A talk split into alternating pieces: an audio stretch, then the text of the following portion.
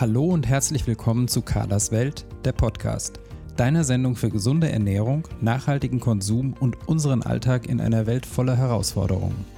Hier geht es um gesunde Ernährung und die nötigen Hintergrundinfos, entspanntes Kochen im Alltag, ein stressfreieres Leben, Genuss und Spaß mit hochwertigen Lebensmitteln, um ein verantwortungsvolles Leben und um interessante Menschen, deren Projekte und Biografien. Viel Vergnügen mit der neuen Folge von Carlas Podcast. Ich begrüße dich zu dieser Special-Folge. Wir haben ein Corona-Special gemacht. Und für diese Podcast-Folge habe ich drei Interviews geführt mit drei Menschen, die ganz unterschiedlich von den Folgen der Corona-Pandemie betroffen sind. Ich habe mit ihnen über ihre private und berufliche Situation gesprochen, wie sie mit der Pandemie umgehen und welche Sichtweise sie auf gesellschaftliche Zusammenhänge haben. Entstanden ist ein Einblick in drei ganz unterschiedliche Welten und in eine Wirklichkeit, die uns alle betrifft, die aber im Brausen dieser Zeiten kaum nach außen dringt, weil wir so sehr mit dem Großen und Ganzen und mit uns selbst beschäftigt sind, dass oft kaum Platz bleibt, sich damit zu befassen, welche Folgen die Corona-Pandemie für den Einzelnen hat. Dadurch, dass wir die Unternehmen nennen, mache ich indirekt auch Werbung, worauf ich verpflichtet bin, euch hinzuweisen. Ich bin aber von keinem der drei Interviewpartner bezahlt worden.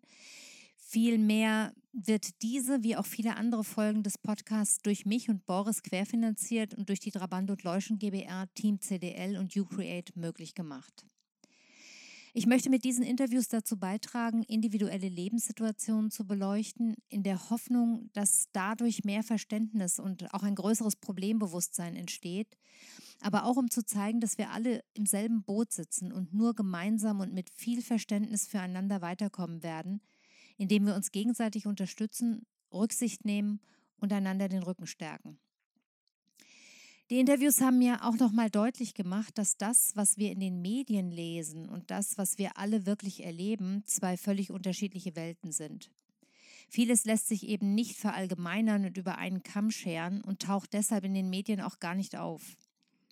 Die Interviews zeigen auch, dass Mut und Verzweiflung in dieser Zeit eng beieinander liegen, ebenso wie Ideenreichtum, Zuversicht, Hoffnung und blanker Überlebenskampf, Angst und Sorge. Ich persönlich kenne in der Welt der Selbstständigen nur noch ganz wenige, die entspannt sind und viele, die verzweifelt um ihre Unternehmen kämpfen, dies aber oft mit beeindruckenden Ideen und einem berührenden Durchhaltewillen.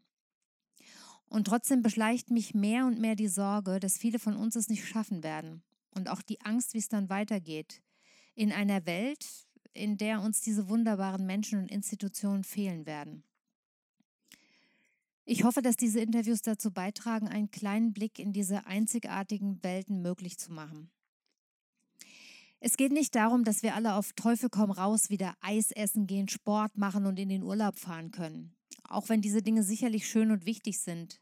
In diesem Land sind etliche Menschen in ihren Existenzen bedroht und wir brauchen sehr kluge Konzepte, die wirklich greifen, langfristig und nachhaltig gedacht sind und die uns nicht nur diese, sondern möglicherweise auch kommende Herausforderungen meistern lassen. Niemand von uns weiß, was in Zukunft noch alles auf uns zukommen wird, und ich glaube, es wäre sehr, sehr blind, wenn wir diese Situation nicht nutzen, um zu verstehen, dass wir alle sehr verwundbar sind. Diese Pandemie hat uns zum Beispiel viele Einschränkungen beschert, die wir im Hinblick auf unsere ökologischen Probleme schon längst hätten angehen müssen. Und wir sehen jetzt, wie viele Menschen überhaupt nicht bereit sind, solche Einschränkungen mitzutragen und was für enorme Folgen das auch für unsere Wirtschaft und Gesellschaft hat. Ich persönlich bin der Meinung, dass wir spätestens jetzt mal ganz intensiv anfangen sollten, über diese Dinge nachzudenken und zu überlegen, wie wir uns in Zukunft aufstellen wollen, um solchen Herausforderungen standzuhalten und die Probleme unserer menschlichen Existenz zu meistern. In den Shownotes findet ihr Links und Informationen zu den einzelnen Interviewpartnern. Bitte unterstützt deren Projekte und helft dadurch, einander diese Zeit zu überstehen. Ich wünsche dir viel Freude beim Hören dieser besonderen Podcast-Folge. Mein erster Interviewpartner ist Malte Hertig, den ihr schon aus der Folge 30 kennt. Malte ist Autor, Koch und Philosoph und er lebt mit seiner Frau und seinem Sohn in einer kleinen Gemeinde im Norden Deutschlands. Ja, hallo Malte. Ich freue mich, dass uns Corona wieder mal zusammenbringt. ähm, mit einem Philosophen über das Thema zu sprechen. Das hat natürlich einen besonderen Reiz. Meine Hörer kennen dich ja schon aus einem ausführlichen Interview, das wir Ende letzten Jahres miteinander geführt haben. Deshalb würde ich sagen, steigen wir jetzt direkt ins Thema ein, oder? Ja, sehr gerne. Dann erzähl uns doch bitte noch mal kurz, was du beruflich machst. Ich bin, wie du es gerade schon angesprochen hast, äh, promovierter Philosoph und gelernter Koch und ich verbinde gerne äh, Philosophie und Kochen. Das heißt, ich äh, gucke, wie man Gedanken auch kochen kann und wie man Philosophie über das Essen und Zubereiten verstehen kann und umgekehrt. Also ich spiele den Raum zwischen Philosophie und Kochen, kurz gesagt. Genau, und dann muss man natürlich dazu sagen, dass du, dass du Autor vieler toller Bücher bist und ne, dass das äh, im Moment, glaube ich, auch was ist, mit dem du dich sehr intensiv beschäftigst mit dem Schreiben, oder? Genau, das ist mein Herzensprojekt, Bücher schreiben. Kochbücher sind eine besondere Form davon, weil man eben da wieder toll die Verbindung hat zwischen Gedanken, und Erzählungen und Geschichten und Rezepten und auch schönen ästhetischen Bildern. Und äh, das ist eine ganz besondere Form, die mir sehr am Herzen liegt. Genau. Wenn wir jetzt gleich über Corona sprechen und darüber, wie äh, Corona unseren Alltag beeinflusst im Moment, gehört natürlich auch die Frage erstmal dazu, wie du überhaupt privat lebst. Ja, ich lebe im Wendland in einem kleinen Dorf in der Nähe einer der beiden größeren Städte, die heißt Lüchow. Und wir sind hier in einem Rundling, das heißt, hier sind Häuser, die gehen zurück bis auf das 17. Jahrhundert, alles Fachwerk im Kreis angeordnet. In der Mitte ist der Dorfplatz. Und wenn wir aus dem Dorf rausgehen und einmal rechts abbiegen, dann sind wir schon zwischen den Feldern und kurze Zeit später auch schon zwischen den Bäumen und im Wald. Also wir leben extrem ländlich. Das Wendland ist sehr, sehr dünn besiedelt. Ja, und äh, es gab eine Weile, wo ich dachte, das ist mir ein bisschen zu weit weg von allem, weil man mhm. eineinhalb Stunden braucht, um zum Beispiel in Hamburg zu sein oder 40 Minuten, um am nächsten Bahnhof zu sein. Ähm, aber jetzt, witzigerweise, im Zuge der Corona-Krise hat sich das komplett gedreht. Mhm. Da kommen wir auch gleich dann nochmal drauf zu sprechen. Mich würde aber, vielleicht können wir noch dazu sagen, wenn das in Ordnung ist, dass du ähm, einen kleinen Sohn hast. Ne? Wie alt ist dein Sohn jetzt? Der ist, wird jetzt fünf im Sommer. Genau, also du bist auch in der Situation, einfach mit Kind diese Situation zu, zu erleben. Ähm, ich würde dich aber erstmal gerne fragen wollen, wie dich Corona und diese Situation jetzt beruflich beeinflusst. Ja, das ist ein komplexes Thema, eigentlich einfach erklärt. Ähm, es ist im Moment viel zu lesen, dass insbesondere die Frauen in dieser Krise in die klassische Rolle gedrängt werden die Männer andererseits wahrscheinlich auch. Äh, wie auch immer die Entscheidung getroffen wird, bei uns ist es genau umgekehrt, weil wir das schon länger pflegen. Ich werde sozusagen in die Hausfrauenrolle hineingedrängt, beziehungsweise ist immer auch eine freie Entscheidung. Wir haben uns dafür entschieden so. Ähm, gleichzeitig waren wir auf dem Sprung nach Frankreich. Wir wollten eigentlich dort leben.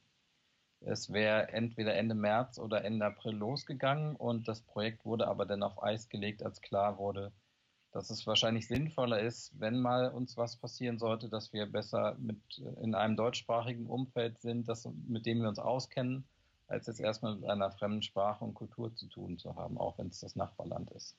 Mhm. Dann sind wir daraufhin hier geblieben und dann wurde ich sozusagen auf dem falschen Fuß erwischt. Ich war wieder Torwart in die falsche Ecke dass äh, ich schon mich vorbereitet habe, mit ähm, Verlagen und Zeitschriften darüber zu sprechen, aus Frankreich heraus zu schreiben, auch schon Themen hatte für Frankreich, auch schon Artikel geschrieben hatte, die jetzt auf Eis liegen, beziehungsweise erstmal teilweise auch ganz abgesagt wurden.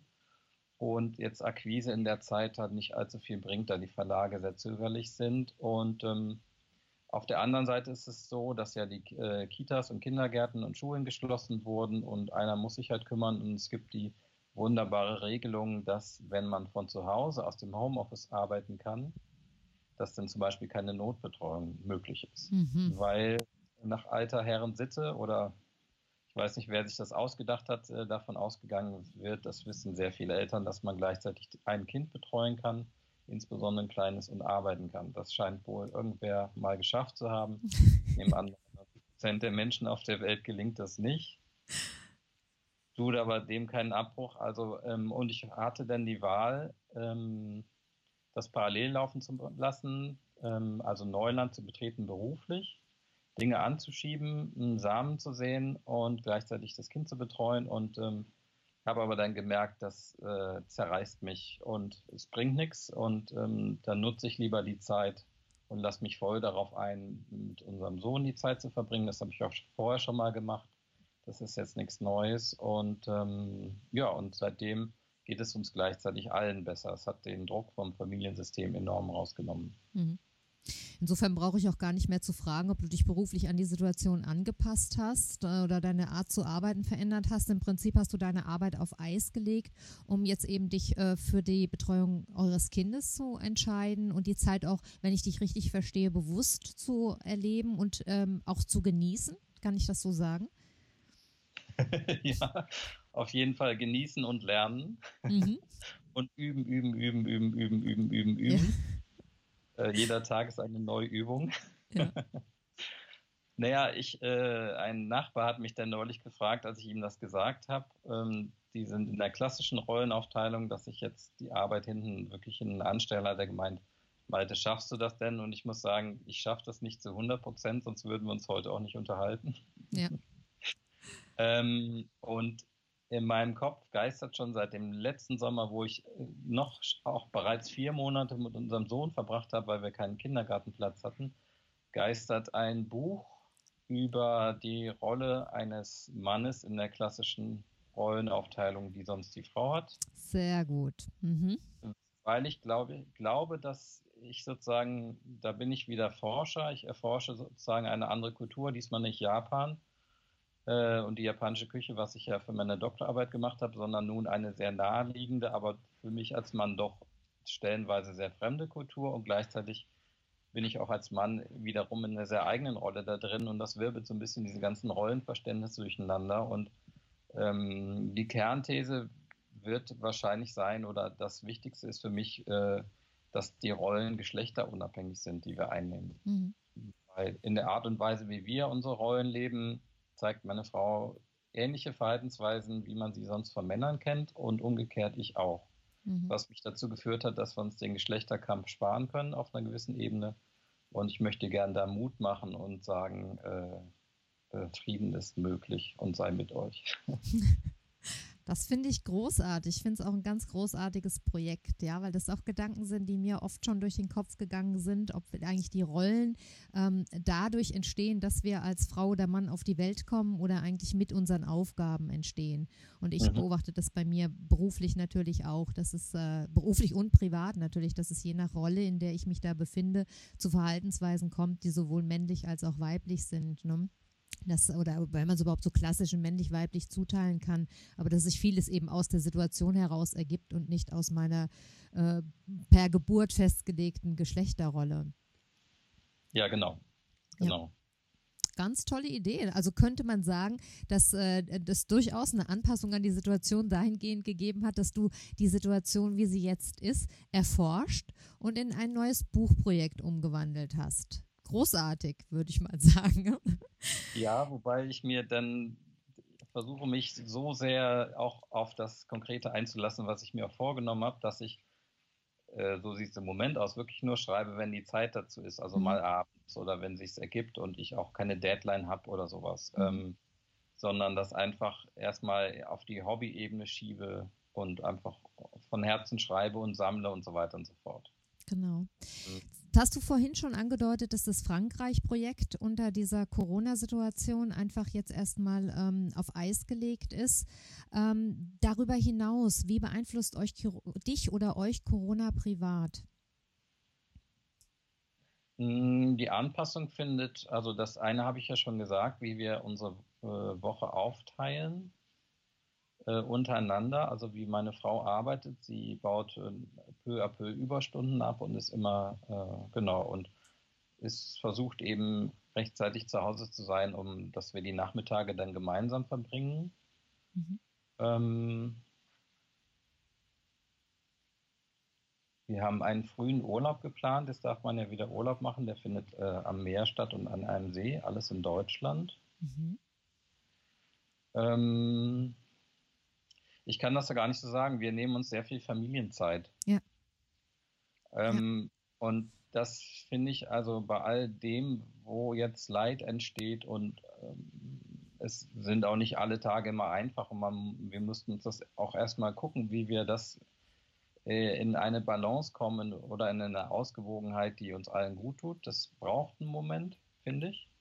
Das ist aber auch sinnvoll und ähm, dann kann man, finde ich, eben auch die, das Positive sehen. Also wir leben ja nicht umsonst auf dem Plattenland, äh, in einem Landstrich, der nicht allzu viele Menschen hat. Ähm, das heißt, wir genießen das eigentlich sehr, zu dritt zu sein mhm. und hier als Familie zu leben, rauszugehen in den Wald oder auch nur in den Sandkasten oder äh, ich koche im Moment extrem viel und mit Herzblut und das erfreut natürlich alle, weil das auch so der nähren, seelennährende, nicht nur der körperlich nährende Aspekt ist. Ja. Ähm, ich habe dazu auch gerade witzigerweise ein Kochbuch ja veröffentlicht, das heißt das Glück der einfachen Küche. Und am Anfang habe ich auch mein eigenes Kochbuch mir aufs, äh, an die Wand gestellt, vor, hinter mein Schneidebrett und habe daraus gekocht und dachte, super, muss nicht immer die Rezepte rausfuddeln, die sind ja. schön da reingelegt. Und in, diesen, äh, dieser Idee mache ich relativ viel, entweder auch mit meinem Sohn oder auch gerne alleine. Und ich merke einfach, was für eine unheimliche Kraft darin liegt, ähm, zu kochen und die Familie auf diese Art und Weise damit zu versorgen mit Dingen, die total alltäglich sind. Ja. Ich lächle hier so gerade in mich rein, weil ich da merke, dass wir sehr viele Berührungspunkte haben. Bei uns ist es ganz ähnlich. Wir haben jetzt ja keine Kinder, aber wir haben zwei Hunde. Davon ist eine schon sehr, sehr alt. Und auch wir haben gemerkt, dass wir uns ganz schnell ähm, sehr stark auf uns selber konzentriert haben und uns so auf das Wesentliche auch konzentrieren. Also, ähm, dass die Situation uns ich würde nicht sagen, ähm, die, die, hat uns einen Ball zugespielt, so kann man es vielleicht formulieren dass wir sehr schnell gesagt haben, gut, wenn die Dinge halt jetzt so sind, wie sie sind, dann nutzen wir diese Zeit, um uns auf das zu konzentrieren, was bei uns privat zentral wichtig ist und dafür Zeit zu haben. Wir leben auch relativ ländlich, haben einen Garten. Kochen ist ganz großes Ding im Moment bei uns, weil es auch so genau wie du sagst, eben nicht nur den Körper, sondern auch die Seele nährt, dass täglich was ist, worauf man sich freuen kann. Also da merke ich, haben wir sehr, sehr viele Überschneidungspunkte. Das ist äh, ja, äh, schön zu hören, ja. Ja, finde ich auch, finde ich super. Ja. Ähm, äh, genau, das würde ich auch sehr, sehr unterstreichen. Also vielmals, äh, viele Striche unter auf das Wesentliche reduzieren. Das große Geschenk, finde ich eben, ist das zu erkennen, was man wirklich braucht, um gut zu leben. Mhm. Und das erkennt man manchmal eben auch, wenn, ähm, wenn man in einer irgendwie doch nicht ganz einfachen Situation steckt, weil ich finde, im Hintergrund äh, was man zum Beispiel an der Ruhe in der Nacht merkt oder so, ist eben auch, dass es jetzt äh, keine entspannte insgesamte Situation ist. Ne? Also mhm. da ist schon irgendwas, mit dem man sich auseinandersetzt mhm. und was wichtig ist, sich dazu zu verhalten. Es sind, glaube ich, sehr gravierende gesellschaftliche Dinge, die gerade passieren, Veränderungen. Mhm. Und ähm, das spüren wir natürlich auch und reagieren darauf. Und ähm, aber ich muss sagen, ich sehe das insgesamt sehr positiv, weil es zu viel Klarheit führt, zu viel Erkenntnis. Ähm, ich habe mich neulich bei Instagram und Facebook abgemeldet. Ähm, und das war zum Beispiel ein großer, ja, ich bereue das überhaupt nicht, ich finde das großartig, wie viel Zeit man dadurch gewinnt und mhm. wie, wie auch immer, ob das jetzt beruflich relevant ist oder nicht, das sei jetzt einfach mal dahingestellt, aber ich äh, finde, das ist äh, richtig so gewesen und sehr angemessen für das, was hier gerade der Fall ist. Ja, es ist ja auch gar nicht mal so, dass ich weiß nicht, wie es euch geht, aber es ist gar nicht mal so, dass ich das Gefühl habe, dass ich mehr Zeit habe. Die Zeit ist nur ganz anders gefüllt und ich muss, ähm, ich gucke an ganz anderen Stellen hin. Also wo ich vielleicht vorher mir Gedanken gemacht habe, wie komme ich von A nach B, wie kann ich es schaffen, dass ich da pünktlich erscheine, was muss ich für den Tag organisieren und so weiter, sind es heute jetzt andere Dinge, ne? wo, dass ich mich frage, wie äh, bekomme ich die Lebensmittel, die ich zum Kochen brauche, ähm, wie kann ich es schaffen, dass wir, wir haben jetzt viel Gemüse im Garten angebaut, dass ich den Garten ordentlich versorge, dass wir hier eine Aufteilung zum Arbeiten hinkriegen, ähm, dass jeder von uns irgendwie ein paar Stunden zum Arbeiten kommt und gleichzeitig wir es trotzdem noch nett haben. Also es sind ganz andere Faktoren Faktoren, über die man sich Gedanken macht, aber es ist genauso wie du sagst bei mir auch, dass ich das Gefühl habe, es ist plötzlich auf einen engeren Fokus das Ganze. Also als hätte man jetzt sein Privatleben unter einem Vergrößerungsglas. Mhm. Ja, weißt, ich weiß nicht, ob du weißt, ja. wie ich das meine, ja, aber es ist tatsächlich ja. so, dass man jetzt ganz anders hinguckt. Also ich merke auch, dass ähm, Probleme, die ich vorher für relevant gehalten habe, im Moment völlig irrelevant sind. Die poppen mal hoch und dann denke ich, nö, kannst du jetzt sowieso nicht entscheiden, ja, weißt ja gar nicht, was in den nächsten Monaten ist, ja, brauchst du gar nicht drüber nachzudenken im Moment, ja. Und, mhm. Und dass man immer wieder so zurückgeworfen wird auf die eigenen vier Wände, vielleicht so als, als Bild. Ja. Ja. Ja, genau. Also würde ich auch sagen, und ich finde, dass ähm, mir kam neulich so das Bild, das soll jetzt nicht äh, romantisieren klingen, so ein bisschen das Bild von früher. Also als ich klein war zum Beispiel, da gab es das eine Telefon, das stand zentral im Haus. Und ähm, wenn man jemanden anrufen wollte, hat man den angerufen und gut war. Und dann gab es natürlich den Fernseher, da konnte man sich davor setzen oder nicht. Mhm. Wenn man sonst mit jemandem Kontakt haben wollte, konnte man noch einen Brief schreiben oder den sehen. Mhm. Fertig. Also eigentlich drei Formen. Ähm, und das ist im Moment bei uns so ähnlich. Und ähm, das finde ich sehr gut, weil das so konkret ist. Also mhm, ich liebe richtig. das auch. Dass es äh, jetzt in dem Kochbuch zum Beispiel auch geht es einfach nur darum, mit dem Messer zu schneiden, mit einer Schüssel zu arbeiten, mit den Händen zu arbeiten und nicht äh, mit einem sous garer oder einem Thermomix oder irgendwelchen Geräten, die komplexe Prozesse übernehmen, was auch zu manchen tollen Ergebnissen führen kann. Das will ich gar nicht jetzt schlecht reden. Ich finde nur einfach, man ist sehr eng in Kontakt mit dem, was man tut. Mhm. Und es gibt ja sehr viele Zeitschriften und ähm, Gedanken zum Thema Hier und Jetzt. Und ich glaube, in der jüngsten Zeit hatten wir noch nie so viel Möglichkeit, im Hier und Jetzt zu sein. Mhm. Freiwillig oder gezwungenermaßen oder beides gleichzeitig. Mhm. Und jetzt können wir das machen. Das stimmt. Wir müssen auch unbedingt nochmal auf dein Buch hinweisen, auf das Glück der einfachen Küche. Ich habe es ja auch schon hier und schon durchgeblättert und wir werden uns ja auf jeden Fall nochmal für eine extra Podcast-Folge mit dem Buch beschäftigen. Müssen wir unbedingt, weil ich es großartig finde. Ähm, ich schreibe es aber trotzdem auch in dieser Folge mal in die Show Notes, denn für den einen oder anderen ist es vielleicht gerade jetzt in dieser Zeit ein ganz, ganz besonderes äh, Buch. Ich würde mit dir trotzdem gerne nochmal auf die gesellschaftliche Situation zu sprechen kommen und dich fragen, was du denkst über die derzeitige gesellschaftliche Situation? Also das eigentlich faszinierende und tolle finde ich, dass wir feststellen, wie widersprüchlich die Welt eigentlich ist. Und ich finde gerade in, unser, in unserem deutschsprachigen Raum haben wir, das meine ich auch ein bisschen in der philosophischen Tradition, die Bestrebung, die Dinge so zu ordnen und zu fixieren unter Begriffe und in Systeme, wo wir das Gefühl haben, hm, wir haben Kontrolle über die Dinge und die Welt, wie sie so ist. Ähm, wenn irgendwas passiert, ähm, ich, das äh, soll jetzt auch nicht böse klingen, aber wenn äh, zum Beispiel eine Brücke einstürzt, dann muss auf jeden Fall jemand gefunden werden, der dafür verantwortlich ist. Ähm, wie soll man das sagen? Es muss einen, einen Grund geben und eine Ursache und es muss vermieden werden. Und manchmal habe ich das Gefühl, die Welt hat da gar nicht so richtig in ihrer Komplexität und Widersprüchlichkeit gar nicht so sehr den Platz, dass Dinge einfach auch so passieren können, ohne dass jetzt Ursache, Wirkung oder eine Verantwortung bei irgendwem liegt. Mhm. Und ähm, und dass man alles rückverfolgen kann. Und jetzt erleben wir gerade zum Beispiel, wie sich Wissenschaftler widersprechen, wie mhm. sich die Politik äh, an zum Beispiel Experten orientiert, ähm, was manchen nicht behagt, anderen sehr wohl behagt. Ähm, wir stellen auf einmal fest, dass etwas, was in China passiert, plötzlich hier landet. Also der Sack Reis, äh, mhm. der in China umfällt, der hat da doch einen Einfluss. Mhm. Ähm, das finde ich auch vor dem Hintergrund des Zen-Buddhismus, den ich in Japan kennengelernt habe, sehr wichtig, weil wir einfach auch eine gesamtglobale Verantwortung spüren. Ja.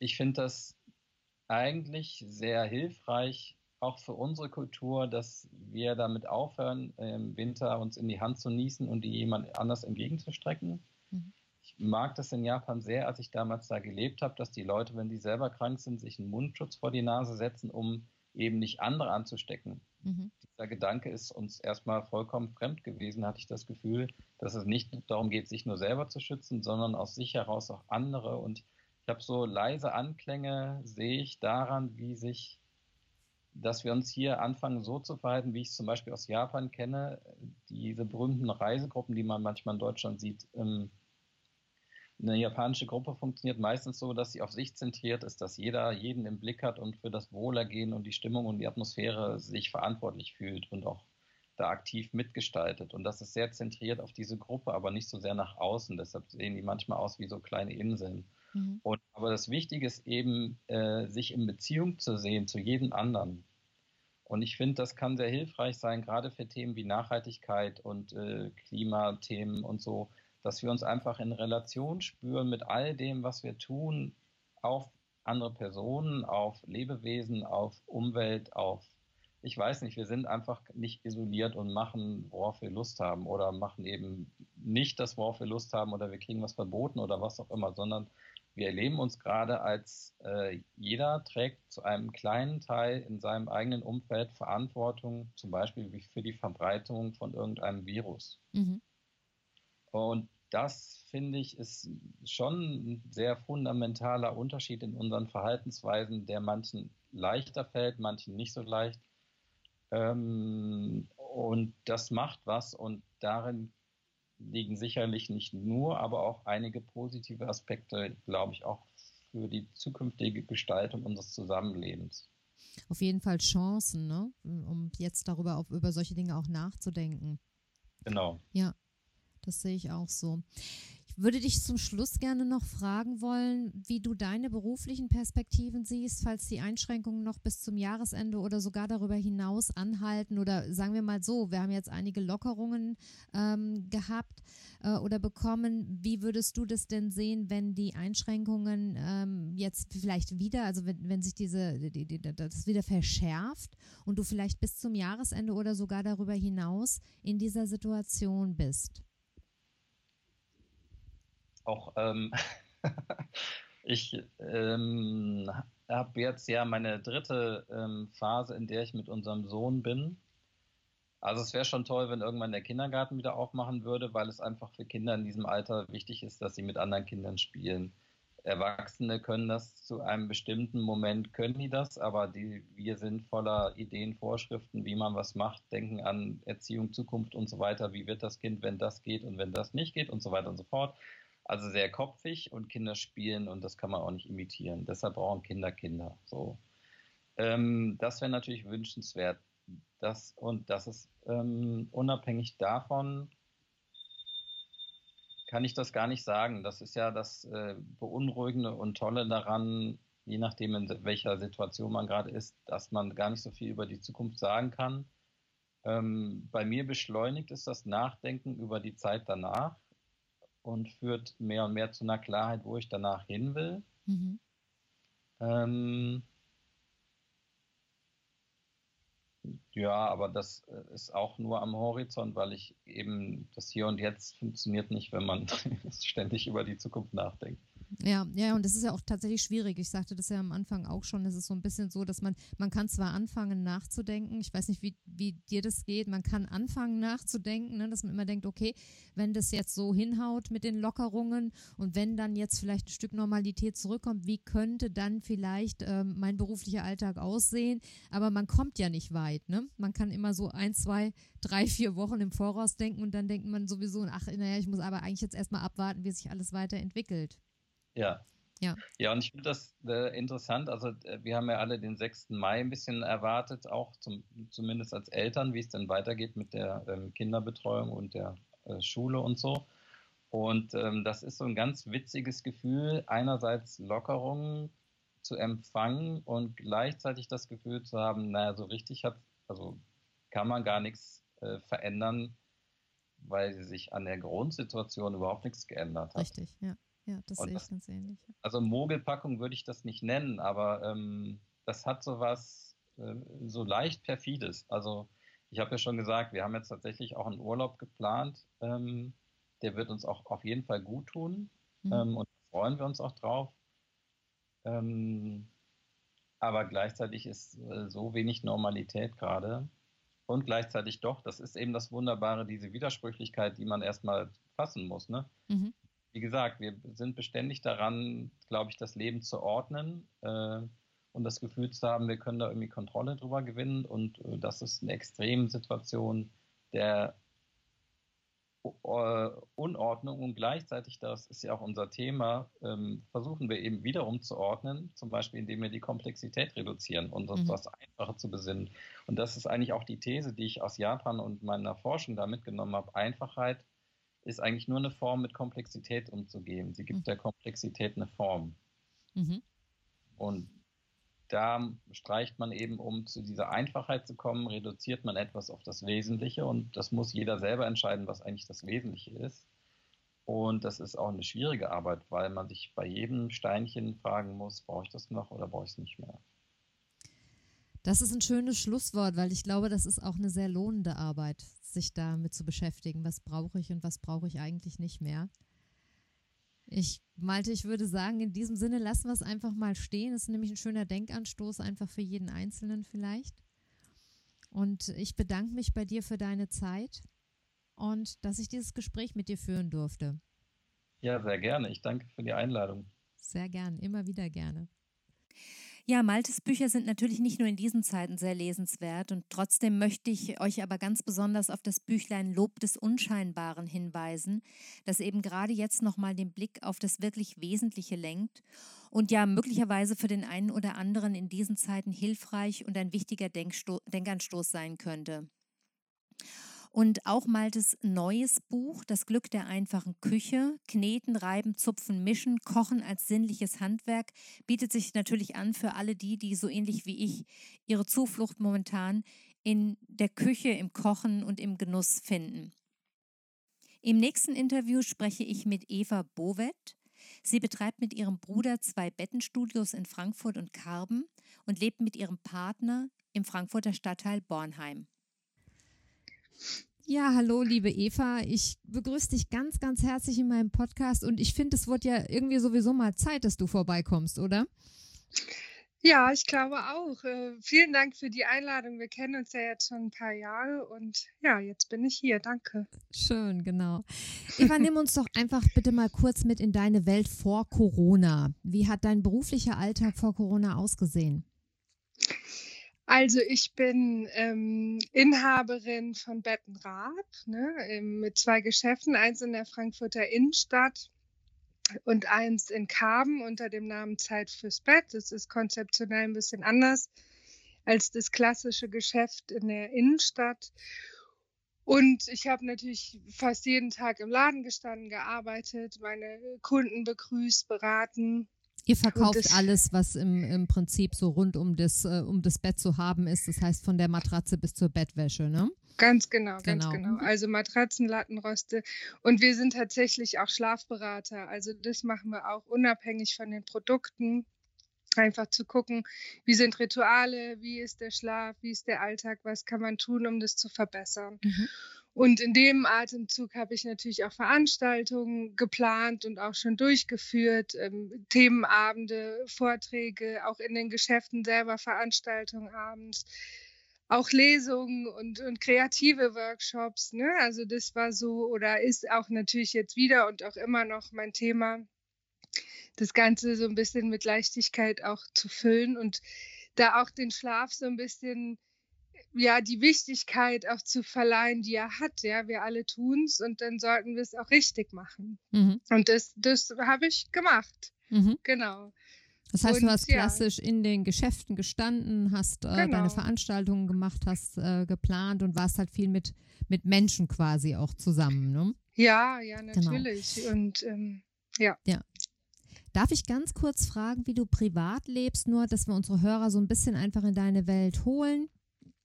Ja, also ich wohne mit meinem Lebensgefährten in Frankfurt, in, in Bornheim, um genau zu sein. In einer schönen Wohnung mit einer großen Terrasse. Also wir haben das große Glück jetzt, dass wir auch äh, geschützt raus können. Mhm. Ja, genau. Und wir sind eigentlich äh, aktive Menschen und sind gern unterwegs und abends auch draußen und immer, wenn es die Zeit erlaubt, auch unterwegs. Mhm. Wie ja. beeinflusst dich die Corona-Situation jetzt beruflich? Und vielleicht kannst du auch so ein bisschen erzählen, das hat sich ja mittlerweile auch schon ein bisschen entwickelt oder auch wieder verändert, wie das vielleicht losgegangen ist, was so die ersten Einschränkungen waren und wie du darauf reagiert hast und wie es jetzt im Moment aussieht. Mhm. Also die letzten Tage, an denen die Geschäfte zu haben, hat sich ja aber schon so ein bisschen angekündigt, dass da wahrscheinlich eine Schließung kommt, ja. Mhm. Und da war es natürlich so, dass man Abstand gehalten hat und ich kommuniziere das dann auch offen mit meinen Kunden, ja, und sage tatsächlich, es tut mir leid, ich halte ein bisschen Abstand von Ihnen, es ist ähm, nicht meine Art, aber wir machen das, um uns alle gegenseitig zu schützen. Und dann, als natürlich die Geschäfte zu waren, ist bei mir erstmal Angst und Frustration ausgebrochen, weil ich natürlich gar nicht wusste, wie geht es jetzt weiter, wie lange bleiben, bleibt mein Unternehmen geschlossen, wie geht es finanziell weiter, wie ist es mit meinen Mitarbeitern. Und ähm, das ist, war eigentlich mein allergrößtes Thema. Ja, muss ich jemanden entlassen? Ähm, wie funktioniert es organisatorisch mit den ganzen Beantragungen? Und ich habe ich bin kein ängstlicher Mensch und ich habe die große Hoffnung gehabt und auch eigentlich das Wissen darüber, dass mein Unternehmen das überlebt. Das ist auch so. Aber das war natürlich erstmal ein Schock.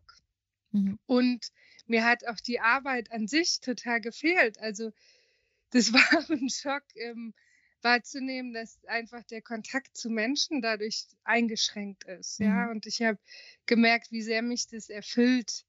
Ähm, ja, mit meinen Kunden da in Kontakt zu treten und denen auch was Gutes zu tun. Mhm. Hast du dich in dem Moment an die Situation angepasst? Das heißt, hast du irgendwas erfunden, um in irgendeiner Weise weiterarbeiten zu können? Ja, also natürlich braucht man dann irgendwas zu tun und man muss auch nach Lösungen suchen. Also ich bin niemand, der dann zu Hause sitzt und äh, weint und jammert. Also es gab sicher auch Momente voller Traurigkeit, ja, aber wir haben die Zeit genutzt und einen Online-Shop ähm, auf die Beine gestellt. Mhm. Ja, und das war natürlich auch zeitintensiv, aber auch schön und dann auch ähm, ja, die Zeit zu haben, da auch kreativ zu arbeiten und an den Texten zu arbeiten. Und ich habe natürlich meinen Kunden weiterhin Beratung per Skype angeboten. Das war auch äh, total schön. Und auch zu merken, dass es digital auch funktioniert. Ja, mhm. also da habe ich mich tatsächlich immer so ein bisschen gesträubt, weil ich den persönlichen Kontakt viel, viel mehr schätze. Mhm. Aber jetzt die Not hat eben dazu geführt, für mich selber auch zu lernen, dass das auch anders geht. Am mhm. liebsten dann natürlich in Kombination. Also ich kann mir das nicht vorstellen, das nur digital zu machen und dann Produkte an Menschen rauszuschicken per Post oder wie auch immer. Aber eine Kombination ähm, werde ich sicher weiterhin verfolgen. Mhm. Das kann ich voll und ganz bestätigen. Das ist bei mir ganz ähnlich. Ich arbeite ja hauptberuflich als Privatlehrerin. Das heißt, ich gebe so den klassischen Nachhilfeunterricht. Und ähm, dieses Arbeiten, digital arbeiten, da habe ich auch am Anfang gedacht, oh wei, was mag das werden? Und bin sehr positiv überrascht davon. Also es bringt auch Vorteile mit sich und ähm, es eröffnet neue Möglichkeiten. Ne? Das heißt also, für manchen ist das digitale Arbeiten sogar eine Entspannung und es geht mir genauso wie dir, dass ich mir künftig einfach eine Kombination aus beiden vorstellen kann. Mir fehlen auch die, der direkte Kontakt zu Schülern, aber ich habe eben auch festgestellt, dass es für viele Familien, vor allem für solche, die dann irgendwie weiter weg wohnen und den riesen Aufwand machen, um hierher zu kommen oder wo es für mich sehr aufwendig war, hinzufahren, dass das eine riesen Entspannung bringt. Ne? Das heißt, also da haben wir ganz ähnliche Erfahrungen. Ja? Gezwungen dazu, es mal auszuprobieren ähm, oder verstärkt vielleicht auch zu machen. Ich habe vorher schon ein bisschen digital gearbeitet, aber das verstärkt zu machen, das bringt halt auch neue Erfahrungen mit sich. Ne? Und es ist natürlich auch so, dass wir alle in der gleichen Situation waren, ja. Mhm. Und ähm, keiner die Möglichkeit hatte, zu mir zu kommen. Und sonst äh, ist es für mich immer so ein bisschen so, oh Gott, was denken die jetzt, dass ich äh, per Skype berate und nicht äh, zu den Kunden nach Hause fahre? Mhm. Ja. Hat es vielleicht was damit zu tun, dass ich faul bin oder dass andere von mir denken, ich hätte keine Lust oder keine Zeit oder mhm. nehme die Zeit nicht. Aber wie du schon sagst, es hat hm, ja ganz, ganz viele angenehme Aspekte. Ja. ja. Und ähm, ja, ich kann direkt in der, in der Umgebung schauen, wie lebt jemand, die nehmen nicht, mich dann mit in ihr Schlafzimmer mit dem Bildschirm, ja. Mhm. Und das ist wirklich, ja, auch eine schöne Art, wenn es nicht geht. Ja. ja also, ja. ja. definitiv. Magst du vielleicht nochmal sagen, wie euer Online-Shop heißt, wenn da vielleicht jemand reinschauen mag?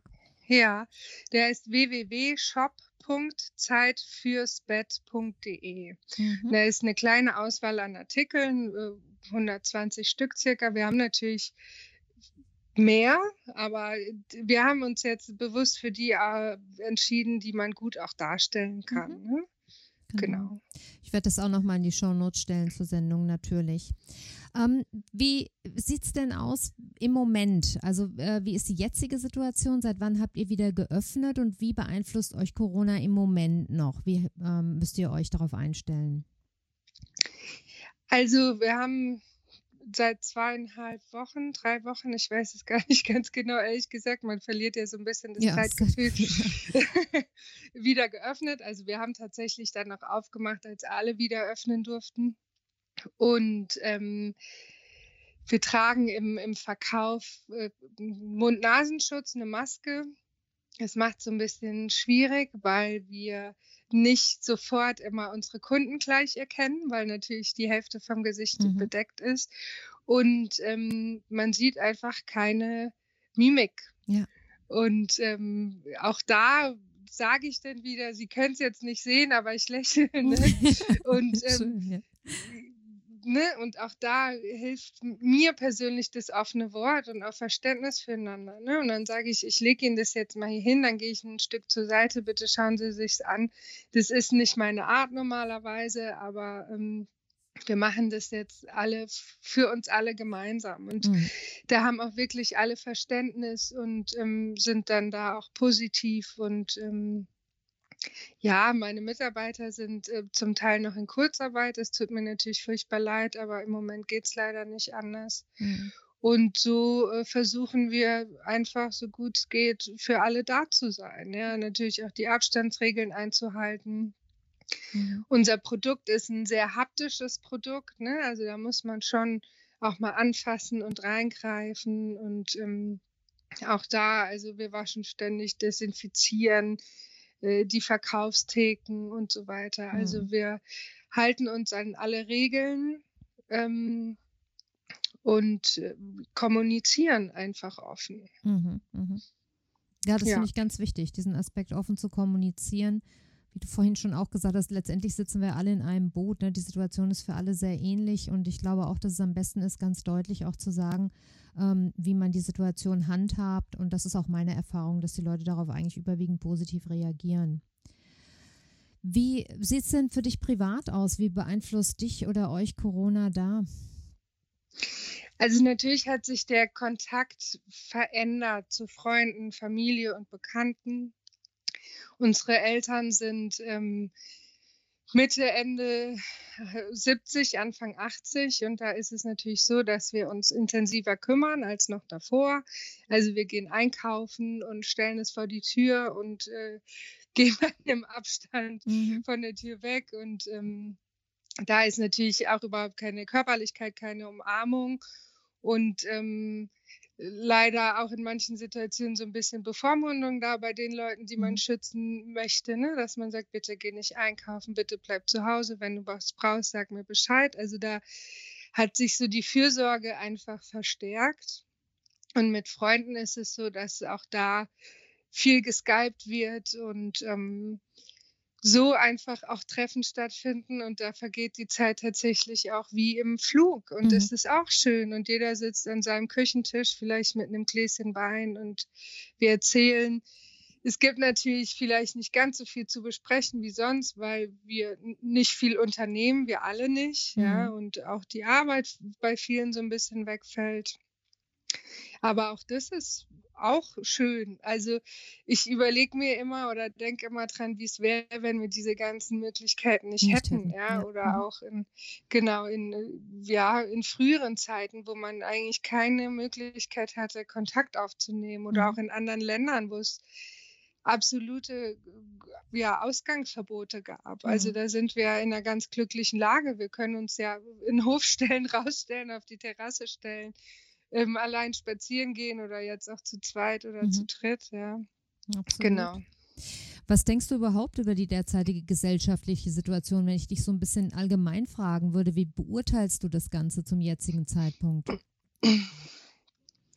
Also ich, hm, also wir wohnen ja mitten in, in Bornheim und hier ist es wunderschön, aber hier sind natürlich viele Menschen auch unterwegs, die natürlich zum Einkaufen müssen, ne? die mit ihren Hunden raus müssen, die mit ihren Kindern mal in die Sonne müssen und hier ist es oft relativ voll. Mhm. Und ähm, es gibt ganz, ganz viele Menschen, die sehr rücksichtsvoll sind und sehr fürsorglich und äh, die große Bögen um andere machen. Und dann gibt es wirklich Menschen, denen es ein bisschen egal zu sein mhm. scheint. Und ähm, das macht mich ziemlich traurig, ja, zu sehen, dass es da so zwei Extreme gibt, also die ganz solidarischen, rücksichtsvollen und dann die, denen es egal ist. Und dann ähm, verzweifle ich da auch so ein bisschen dran.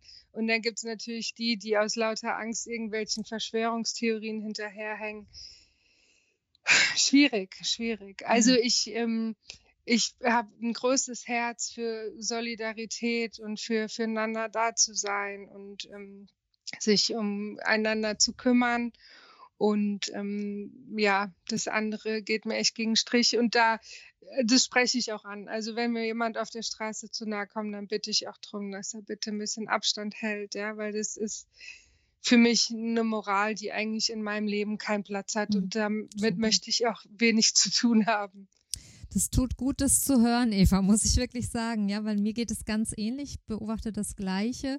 Und ähm, ich habe immer dann so ein bisschen, wie soll ich sagen, Hemmungen, ähm, äh, um Abstand zu bitten. Und es tut gut zu hören, dass du das auch tust. Und ähm, unter dem Aspekt werde ich es jetzt, glaube ich, dann auch ähm, öfter mal äh, besser vor mir selbst vertreten können. Also ich erlebe das, wir sind ja relativ außerhalb der Stadt, aber ich erlebe das zum Beispiel, wenn ich mit den Hunden unterwegs bin, ja, selbst auf so, auf so relativ relativ engen Wegen, wenn dann Radfahrer kommen oder andere Spaziergänger und man wirklich, man ja schon ausweicht und ich mit den Hunden eigentlich schon im Acker stehe, ähm, dass die Leute entweder einen fassungslos angucken oder trotzdem eng an einem vorbeigehen oder sich auch dann nicht bedanken, dass man Abstand genommen hat, ja.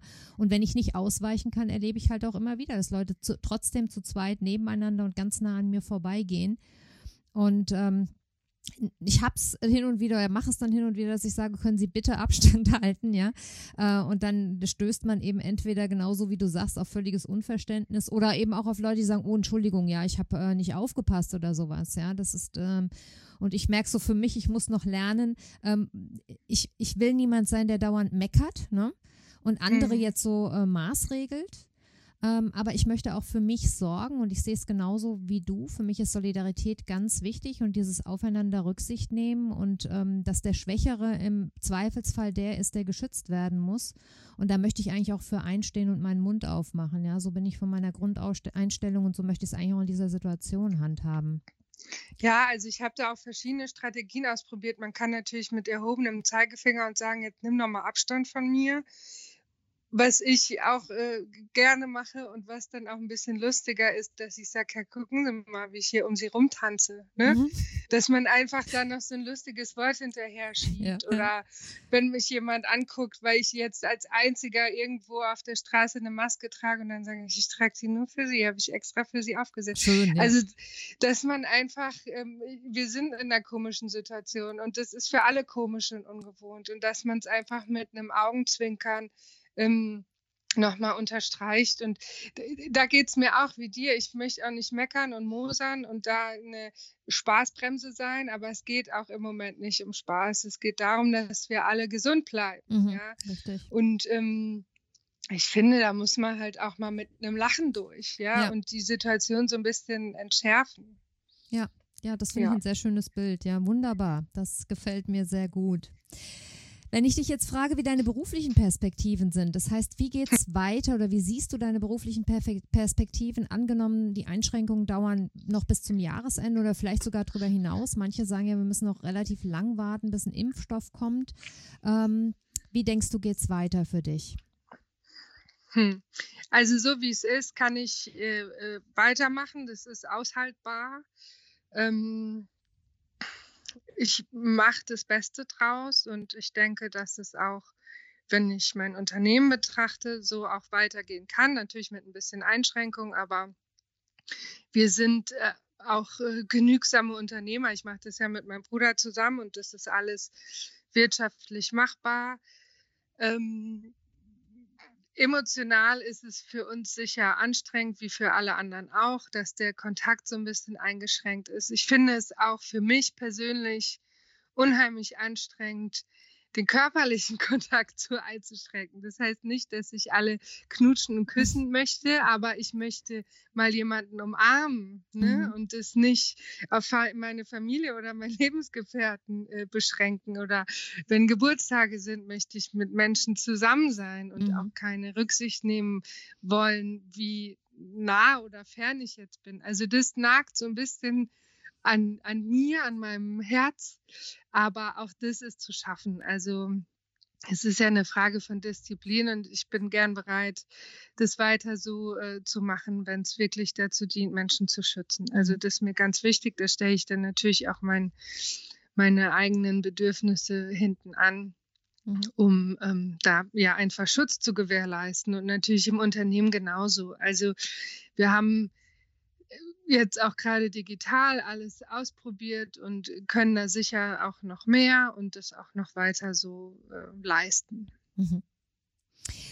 Ja, letzte Frage zum Thema. Welche Chancen siehst du in der derzeitigen Situation, sowohl privat als auch beruflich? Ähm, wir haben ja vorhin schon mal so ein bisschen angesprochen, die digitale Situation. Gibt es noch andere Sachen, wo du sagen würdest, da liegt echt eine Riesenchance drin im Moment?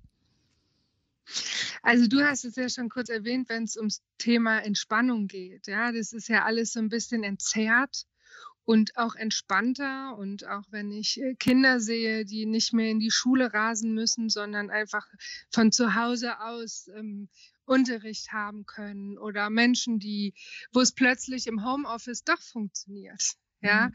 wo man immer gedacht hat, das geht nicht, ja, und ähm, sicher entlastet es dann auch so ein bisschen unsere Infrastruktur, wenn ich den Verkehr betrachte, wenn ich die öffentlichen Verkehrsmittel betrachte. Es muss nicht immer jeder allein im Auto zur Arbeit fahren. Also das sehe ich so als Chance, die positiven Aspekte von dieser Krise, wie man so schön sagt, einfach mitzunehmen in die Zukunft und zu gucken, wie kann ich Arbeitswelten strukturieren, wie kann ich Verständnis füreinander haben, ja, wie kann ich dieses immerwährende höher, schneller, weiter einfach mal ausbremsen und mal sagen, nee, es sind andere Sachen ganz wichtig, nämlich dass wir füreinander da sind, dass wir einander helfen, dass wir ähm, solidarisch sind, dass wir auch eine Dankbarkeit mitnehmen. Also das ist mir jetzt so gegangen in den ganzen Wochen, dass ich immer dankbarer wurde und dass ähm, ich Dinge nicht für selbstverständlich genommen habe. Ja, und mhm. dass man einfach da auch mal einen Schritt zurückgeht und sagt, ach guck mal, das ist ja eigentlich was ganz Besonderes, dass ich zum Friseur gehen kann. Und das ist nicht selbstverständlich. Und einfach die Dinge, die für uns immer selbstverständlich waren, mal zu betrachten und da einfach mit mehr Herz und Liebe ja. zu agieren. Ja, ja, ja. ja, das, das sehe ich genauso. Ja, Eva, dann danke ich dir sehr, dass du äh, deine Gedanken mit uns geteilt hast. Und vielleicht haben wir ja in Zukunft mal die Möglichkeit, eine längere Podcast-Folge miteinander zu machen, einfach auch mal über deine, deinen Werdegang zu sprechen und so ein bisschen intensiver in deine Welt einzutauchen. Auf jeden Fall freue ich mich, dass das geklappt hat mit dem Interview heute. Und äh, ja, nochmal herzlichen Dank dafür. Ich danke dir. Vielen Dank. Es hat mir Spaß gemacht. Schön. Ja, den Link zu Evas schönen Online-Shop stelle ich euch natürlich in die Show Notes. Und wenn ihr aus dem Frankfurter Raum kommt, dann kann ich euch Eva und ihre Beratung in Sachen gesunder Schlaf sehr, sehr empfehlen. Eva macht einen tollen Job mit sehr viel Herzblut und sorgt mit ganz viel Liebe dafür, dass wir alle gut schlafen können. Die Kontaktdaten findet ihr ebenfalls in den Show Notes. Im dritten und letzten Interview spreche ich mit Martin Peters. Er ist Vollblutgastronom und seit vielen, vielen Jahren mit seinen Projekten in Frankfurt unterwegs. Dieser Einblick in die Realität der Gastronomie ist sehr berührend, weil Martin sehr ehrlich und ungeschönt die Probleme benennt und uns alle mitnimmt in eine Welt, von der wir eigentlich immer nur die schöne Seite sehen wollen. Ja, hallo Martin, erstmal herzlich willkommen in meinem Podcast. Hallo Carmen, grüß dich. Ja, Martin, hol uns doch bitte mal ein bisschen in deine Welt. Wie hat dein beruflicher Alltag vor Corona ausgesehen?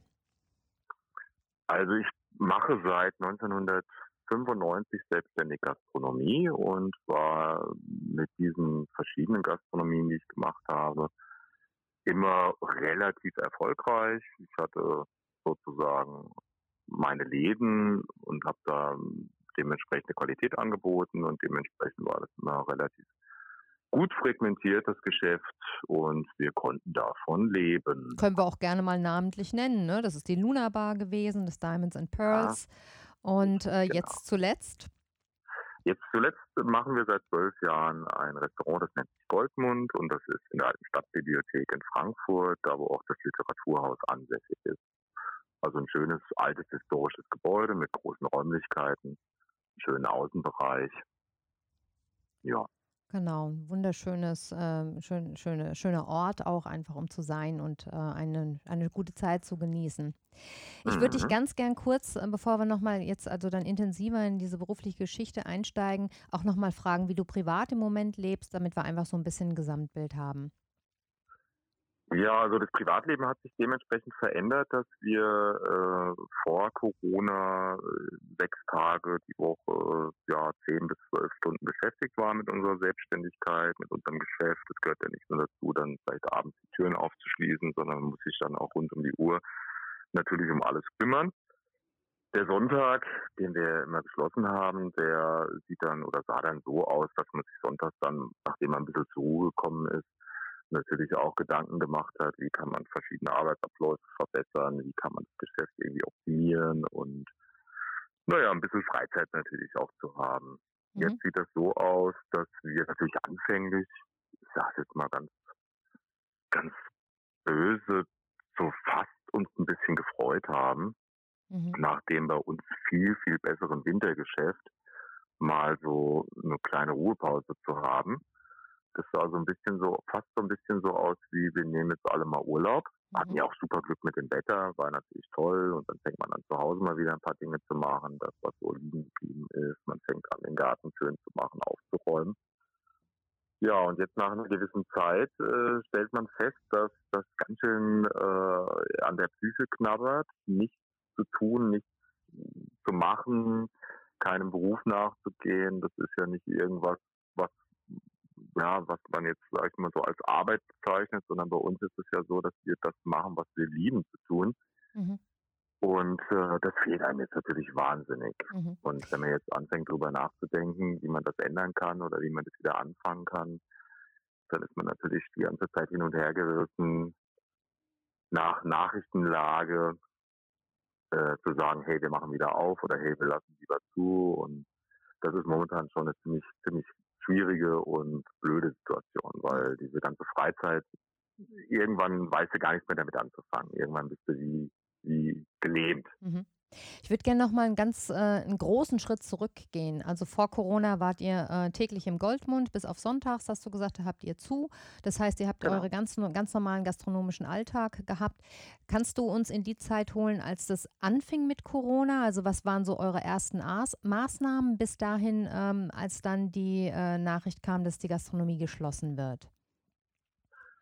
Also man hat natürlich ständig die Nachrichten verfolgt, was passiert, was passiert nicht.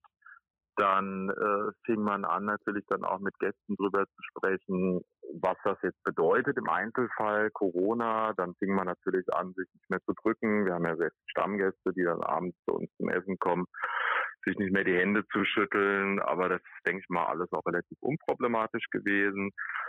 Ähm, was haben wir sonst an Maßnahmen gemacht, bevor, bevor die Schließung kam?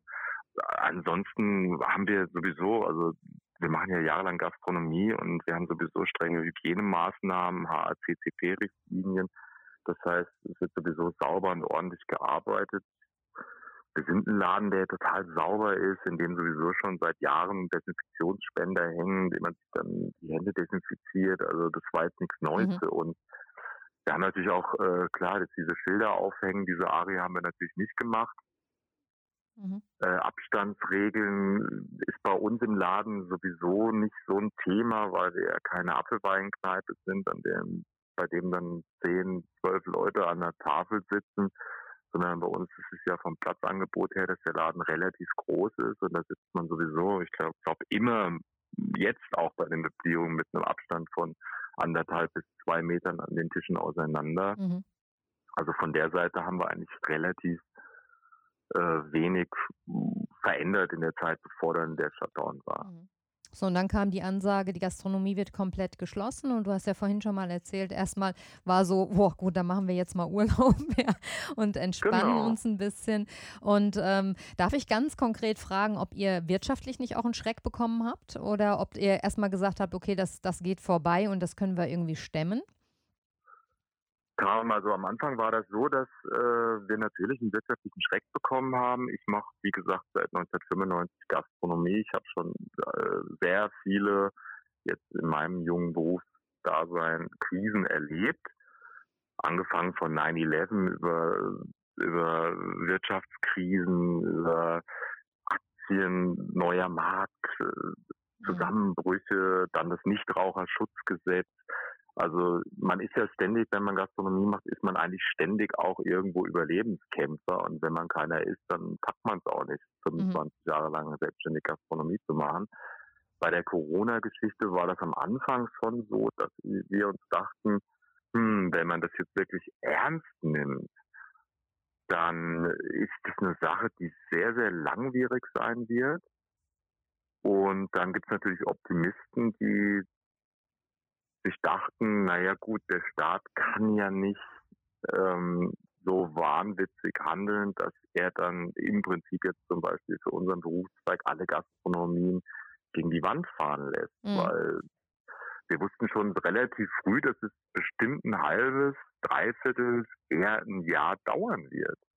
Und dann gerade auch mit Abstandsregeln, mit R-Zahlen, wenn man sich dann auch mal drüber Gedanken macht zu Hause, dann denkt man sich, mein Gott, wie sollen wir denn Veranstaltungen weiterhin machen? Mhm. Also bei uns ist natürlich dann der große Vorteil oder jetzt auch der große Nachteil, dass wir ein Laden sind. Wir verdienen 70, eher 80 Prozent unseres Geldes durch Veranstaltungen. Mhm. Und wenn du dann im großen, schönen Haus sechs, sieben, 800 Leute hast und es ist eine Veranstaltung, dann hat man sich schon relativ früh äh, drüber äh, unterhalten, naja, das wird jetzt erstmal die nächsten Jahre wahrscheinlich gar nicht möglich sein. Mhm. Das heißt, 70 bis 80 Prozent unseres normalen Umsatzes werden wir überhaupt nicht einnehmen können. Mhm. Und das ist natürlich schon wirtschaftlich gesehen für so ein Unternehmen natürlich schon äußerst schwierig. Klar mhm. überlegt man dann, wie kann ich umstrukturieren. Nur mit 20 Prozent des Umsatzes, das ist halt jetzt die große Frage. Wie willst du dein Personal daran anpassen? Wie willst du deine ganzen laufenden Kosten daran anpassen? Richtig. Darf und das so, ist halt bis ja. zum heutigen Tage ist es auch so, dass wir uns darüber Gedanken machen, was ist richtig, was ist falsch, wie kann man was verändern. Mhm. Ja, bis um, ähm, jetzt ist die Frage noch ungeklärt. Ich würde noch mal ganz kurz, ich weiß nicht, ob du sie, wenn du sie nicht beantworten willst, die Frage, dann sag es einfach, aber ähm, habt ihr die Möglichkeit gehabt, auch staatliche Unterstützung zu bekommen? Ja, wir haben wie alle anderen haben wir, haben wir die Möglichkeit, staatliche Unterstützung zu bekommen. Die staatliche Unterstützung, die sah so aus, dass man ein Formular ausfüllt in dieses Formular, in diesem Formular gibt man an, für Mitarbeiter in deinem Betrieb arbeiten und die haben aufgrund der Mitarbeitersituation 20.000 Euro Soforthilfe bekommen vom Staat und die 20.000 Euro, die haben dann ungefähr gereicht, nicht ganz, um unsere Verluste vom Monat März auszugleichen. Und das war's? Wir hatten, ja, mhm. selbstverständlich, also ein Laden, der, der irgendwo ein Break-Even hat von äh, knapp 60, 65.000, also ab diesem Wert machst du dann Gewinne wenn du im Monat März schon 70 oder fast 75 Prozent weniger Umsatz machst, dadurch, dass natürlich auch weniger Leute gekommen sind durch Corona, dadurch, dass die zweite Hälfte des Märzes dann komplett zu war, ähm, dann ist klar, dass da viel Geld bei drauf geht. Wir haben noch riesen Glück gehabt, sage ich mal, alle miteinander, weil wir hatten ja alle vorher das starke Wintergeschäft. Mhm. Und im Wintergeschäft, also gerade mit den ganzen Veranstaltungen, jetzt auch in unserem Fall, äh, verdienen wir natürlich das Geld. Mhm wäre die gleiche Situation jetzt im Sommer äh, passiert oder im, im September passiert äh, oder irgendwann im Juli, August passiert, dann hätten wir schon viel früher riesengroße Ängste, also mhm. finanzielle Ängste gehabt. Mhm. Ich finde es sehr wichtig, das auch nochmal deutlich zu sagen, wenn man jetzt schon die Möglichkeit hat, hier in öffentlichem Podcast äh, darüber zu sprechen, weil das in den Medien ja immer so ein bisschen so dargestellt wird, als ob alle Gastronome und alle Selbstständigen und alle Firmen da äh, Unsummen vom Staat bekommen. Ähm, ich, Bitte? Wird es? Ich finde das schon, also dass man, dass es äh, für jemanden, der jetzt vielleicht nicht selbstständig ist, ähm, oft so erscheinen mag, dass da riesige Rettungsschirme aufgespannt worden sind. Ähm, aber ich glaube, das muss man nochmal ganz deutlich sagen, dass diese Rettungsschirme halt leider nicht sehr weit reichen und ähm, wir sind ja auch beide selbstständig und ähm, ich, ne, ich möchte dafür einfach eine Lanze brechen für alle, die ähm, Unternehmer sind oder selbstständig oder Solo-Selbstständige, was auch immer, Künstler, ähm, dass eben diese Rettungsschirme ähm, wenn sie auch da gewesen sind, halt einfach nicht wahnsinnig weit reichen. Ne? Und dass ähm, für alle eben sehr, sehr schnell klar war, dass das nur ein Tropfen auf dem heißen Stein ist und sich ja auch im ja, Nachhinein herausstellt, dass, dass, dass selbst, ja. selbst die Nutzung ähm, da an sehr starke Bedingungen geknüpft ist und die, am, am, eigentlichen Bedarf völlig vorbeigeht. Ja? Also ich habe zum Beispiel mit Entsetzen jetzt festgestellt, dass die, äh, dass die staatlichen Hilfen an die Monate März, April und Mai geknüpft sind. Und wenn du die mhm. Corona-bedingten Verluste halt leider erst im Juni und Juli spürst, dann hast du Pech gehabt, ja. Dann musst du das Geld zurückzahlen, das war's, ja. So. Das heißt also, mir ist es wichtig, das auch zu sagen, wenn man die Gelegenheit dazu hat, ne, dass da vielleicht noch einiges an Nachbesserungsbedarf da ist und dass es wahrscheinlich auch illusorisch ist zu glauben, dass der Staat das alles auffangen kann. Also es ist für mich völlig illusorisch, dass der Staat das auffangen kann, weil ähm, wir sind einladen und ähm, es gibt noch ganz viele hunderttausend andere Restaurants und Hotels äh, und Gastronomien in Deutschland. Ähm, das ist momentan eine schwierige Situation. Mhm. Das, was uns momentan natürlich hilft, ist das Angebot äh, der Kurzarbeit. Mhm. Das heißt, wir sind momentan sind wir von den Löhnen, Mitarbeiterkosten befreit. Das wird momentan über das Arbeitsamt gezahlt. Mhm. Dann haben wir den Vorteil gehabt, dass wir immer sehr, sehr schnell äh, uns Steuern gemacht und bezahlt haben. Das heißt, wir hatten jetzt für 2018 und 2019 schon die kompletten Steuern natürlich bezahlt. Für 2020 hatten wir Anfang Januar bzw. Mitte Januar sogar schon die Vorauszahlungen geleistet. Mhm. Das heißt, aber da sind wir, glaube ich, auch fast ein gastronomischer Einzelfall. Ich will jetzt nicht äh, über meine Kollegen reden, dass die kein Geld haben, aber dass man das so schnell und so zeitig erledigt, da sind wir, glaube ich, echt ganz weit vorne. Und äh, wenn ich mir jetzt vorstelle, dass wir jetzt zum Beispiel noch für 2018 oder 2019 noch äh, Steuern, also Einkommenssteuern mhm. oder irgendwelche anderen Gewerbesteuern und so weiter nachzahlen müssten, klar, es wurde dann auch alles irgendwo gestundet, aber das wäre jetzt eine, eine Riesenkatastrophe. Mhm. Das heißt, wir hatten durch das gute Wintergeschäft hatten wir ein Polster. Mhm. Wir haben und das ist, sag ich mal, das ist jetzt schon Luxus eigentlich, in dem wir uns befinden, wenn es um Gastronomie geht. Wir haben alle Steuern für 2018 und so weiter bezahlt und ähm, haben dementsprechend jetzt nicht noch so ein Damoklesschwert über uns schweben, hey, wenn es dann wieder losgeht, nicht vergessen, liebe mhm. Leute, wir haben euch ja die Steuern von 2018 und 2019 gestundet mhm. und ihr müsst dann auch nochmal schnell, wenn ihr dann wieder mal Geld verdient, nochmal 50, 60.000 Euro, 70, 80.000 Euro äh, Steuern dann abführen. Mhm. Ganz, ganz schwierige Situation. Und wie gesagt, die Hilfen vom Staat ähm, es macht sich ja kein normaler Mensch, der, eine, der irgendwo essen geht oder irgendwo was trinken geht, macht sich ja kein normaler Mensch Gedanken über die dadurch entstehenden Kosten für den Gastronomen. Mhm. Es ist immer nur so im, im, im, im Kopf drin, hm, warum kostet der Kaffee zwei Euro? Ja. In Wirklichkeit sind es ja nur ein paar Gramm Kaffee und warum nimmt er jetzt so viel Geld dafür? Oder beim Bier oder beim mhm. Wasser und wie auch immer. Gastronomie ist ein Zweig, in dem man unheimlich wenig Geld verdient. Und ähm, dementsprechend, das haben wir jetzt auch alle gelernt, kann man als Gastronomietreibender überhaupt keine großen Rücklagen bilden. Mhm. Und ich rede jetzt von wirklich großen Rücklagen. Klar, wenn sie mal oder wenn man mal 50, 60.000 Euro auf seinem Firmenkonto hat nach einem wunderschönen Wintergeschäft, ist das für den Normalbürger unheimlich viel Geld. Wenn ich aber weiß, dass mich ein Monat zulassen mhm.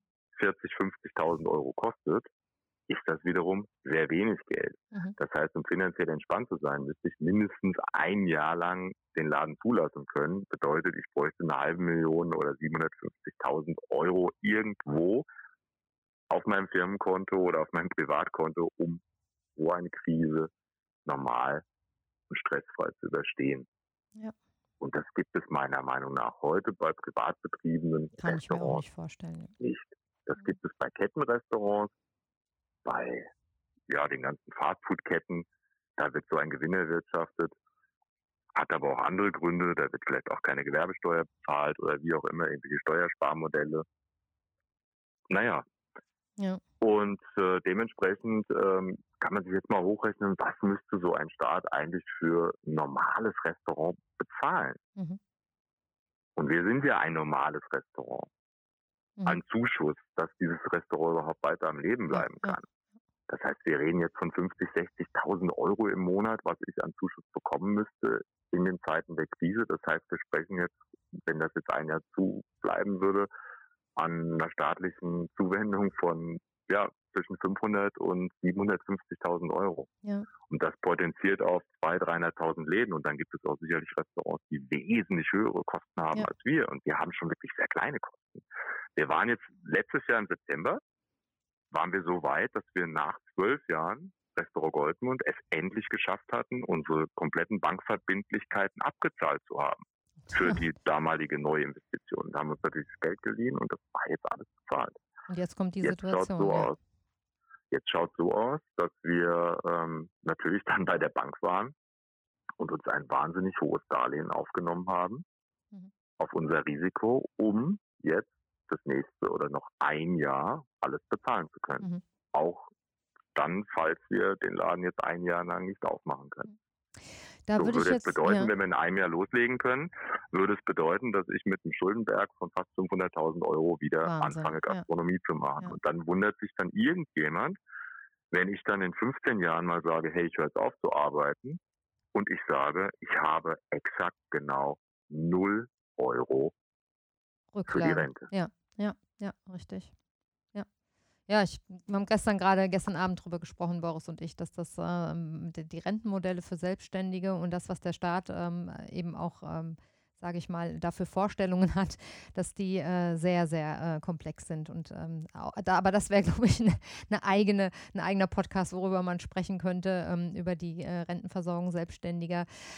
Ähm, Martin, mich würde interessieren, seit äh, letzter Woche Freitag dürfen ja offiziell Restaurants wieder öffnen.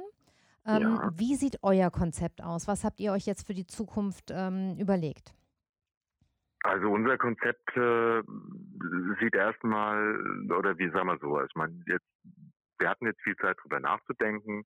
Wir haben uns überlegt, dass wir uns ein bisschen breiter staffeln. Da waren so ein paar verrückte Ideen, so Sachen, die man vielleicht schon seit Jahren im Kopf hat, die man vielleicht gerne machen würde, aber die man sich dann vielleicht nicht getraut hat zu machen, weil das dann schon so ein bisschen anders in andere Richtungen geht andere Küchenstile und so weiter und so fort. Ähm, wir würden momentan natürlich am liebsten unser Restaurant so aufmachen, wie es vorher war. Mhm. Aber dafür sehe ich momentan schwarz, weil natürlich dadurch, so wie wir es die ganze Zeit gemacht haben, relativ hohe Kosten entstanden sind. Das heißt, es war ein personalintensives Restaurant. Das heißt, wir hatten eine überdurchschnittlich gute Küche und es ist leider so, dass wenn man überdurchschnittlich gute Küche haben möchte, dann muss man auch überdurchschnittlich viele Köche anstellen. Und zwar nicht nur überdurchschnittlich viele Köche, sondern auch überdurchschnittliche Köche, was die Qualität anbetrifft. Dementsprechend zahlt man natürlich auch überdurchschnittliche Löhne an diese Köche. Und ich befürchte, dass der Normalbürger, der abends essen geht, für die Zukunft wahrscheinlich weniger Geld ausgeben möchte.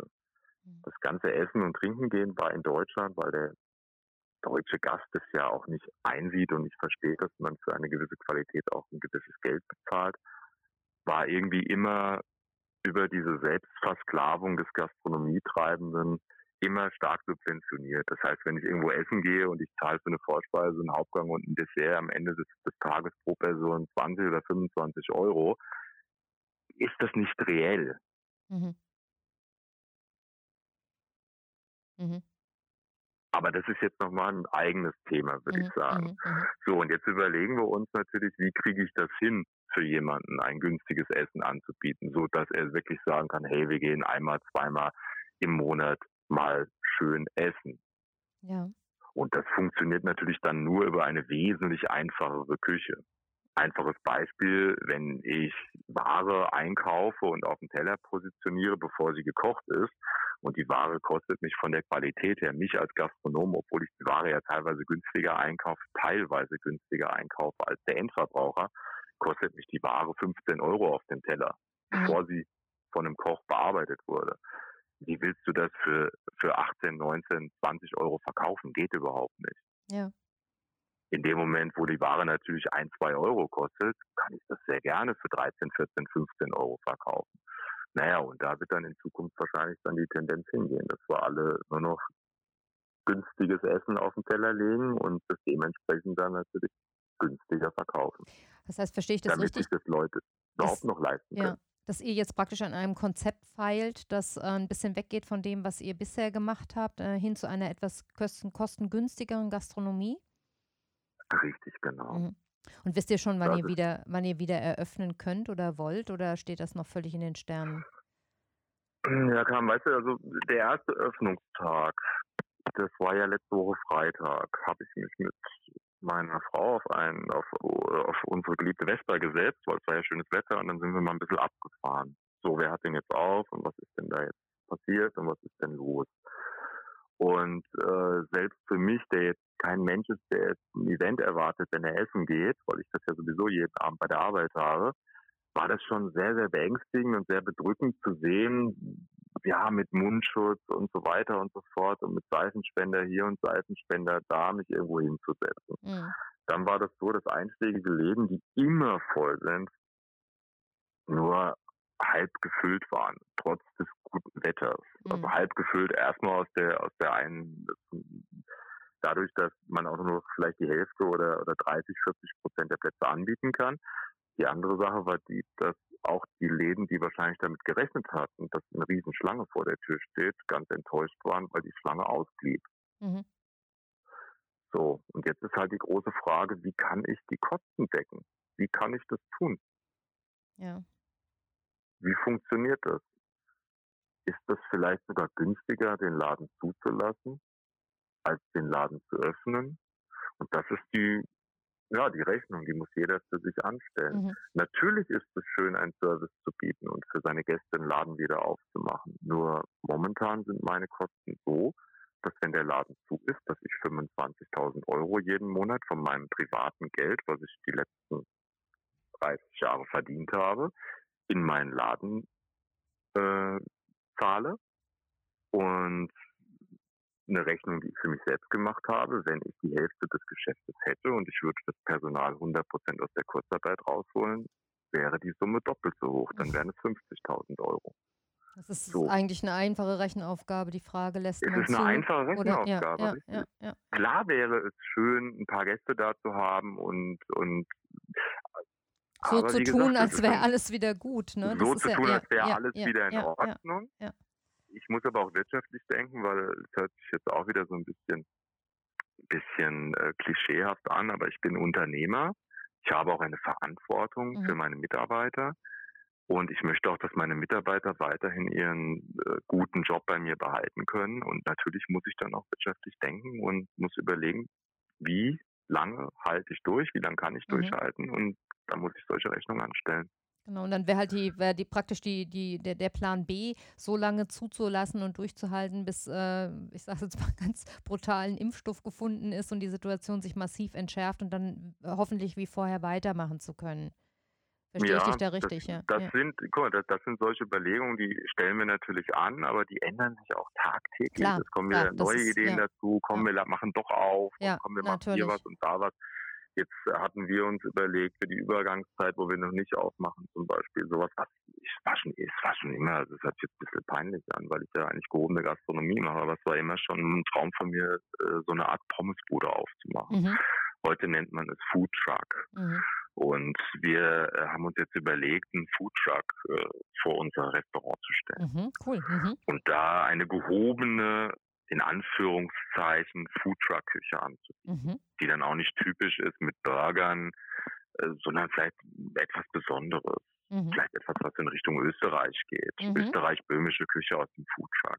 Ah, das, das sind so Sachen, da hätten wir natürlich Spaß dran. Ob wir damit natürlich Geld verdienen, ist eine andere Frage, aber das sind jetzt so Dinge, die wollen wir jetzt ausprobieren. Mhm. Nur du kannst natürlich jetzt auch nicht sagen, hey, ich kaufe jetzt mal einen Foodtruck schnell genau. für 150.000 Euro und, und äh, probier's mal aus, ob es funktioniert. Aber da sind wir jetzt momentan am, am Verhandeln. Es gibt viele Leute, die jetzt zum Beispiel solche, solche Autos stehen haben und die momentan nicht eingesetzt werden dürfen, weil es keine Messen gibt und weil auf irgendwelchen Airbases auch keine Foodtrucks erlaubt sind momentan durch Coronavirus und da könnte man eventuell sich sowas mal kostengünstig ausleihen und ausprobieren. Ja, das führt mich zur letzten Frage. Die hätte ich mich im ersten Teil des Interviews gar nicht gewagt zu stellen, aber jetzt traue ich mich das. Welche Chancen siehst du denn, sowohl vielleicht privat, aber vielleicht auch eher in deinem beruflichen Umfeld in der derzeitigen Situation? Gibt es Chancen, die da drin liegen? Also die Chancen sind tatsächlich äh, folgende, äh, für die Zukunft einiges besser zu machen. Wir haben natürlich schon seit Wochen, Monaten, Jahren darüber nachgedacht, nachhaltig oder nachhaltiger zu arbeiten in allen Bereichen. Aber du bist natürlich sowas von äh, ständig in dieser in dieser Arbeitstretmühle drin, dass du dir dann an den wenigen, ich habe es jetzt eben schon beschrieben, Tagen oder Stunden, die du hast, dann auch wirklich über andere Sachen noch Gedanken machst und denkst dir, naja, die Nachhaltigkeit und dieses und jenes, das kann man dann auch mal äh, vielleicht nächste Woche sich mhm. mal Gedanken drüber machen. Wir reden nicht von, von Produkten, die wir sowieso schon seit Jahren nachhaltig einkaufen, also von Tierprodukten, Fische und so weiter und so fort, die dadurch natürlich wieder wesentlich teurer werden als in einem günstigen Restaurant. Aber das machen wir schon seit Jahren. Es ging jetzt noch um andere Dinge, mhm. dass man sich wirklich überlegt, äh, wie ist das mit Spülen, mit Chemie, mit Verpackungen und so weiter und so fort. Wie kann man sowas, sowas optimieren? Und ich denke, das ist jetzt so die, die Zeit und die Phase, wo man äh, genau darauf den Fokus legen sollte. Mhm. Da langfristig etwas zu verbessern. Und die berufliche Perspektive, ja, das ist schon, das ist schon ein schwieriges Thema. Berufliche Perspektive, wo sieht man die? Wir hoffen jetzt alle darauf, dass äh, irgendwann die Nachricht kommt, es ist ein Impfstoff da. Der Impfstoff ist für alle verfügbar. Lasst uns alle impfen. Dann ist immer noch die große Frage, also ich kenne in meinem Bekanntenkreis mindestens 50 Prozent der Menschen, die sich nicht impfen lassen würden und mhm. möchten. Geht es dann trotzdem weiter, auch wenn ein Impfstoff da ist, oder ist dann das Thema erledigt? Mhm. Ich denke, wenn die Zauberfee käme und uns alle impfen würde mit ihrem Impfzauberstab, dann wäre, hätten wir wahrscheinlich Verhältnisse wie man vergleicht es ja immer, wie nach dem Zweiten Weltkrieg. Ja. Alle fallen sich wieder in die Arme, alle gehen wieder raus, alle wollen wieder äh, leben und Spaß haben. Andere Frage, wer hat da noch Geld? Ja, ja. Wer sagt dann, hey, weißt du was, ich gebe heute mal für gutes Essen 100 Euro aus für zwei Personen? Ja, das ist die andere Frage.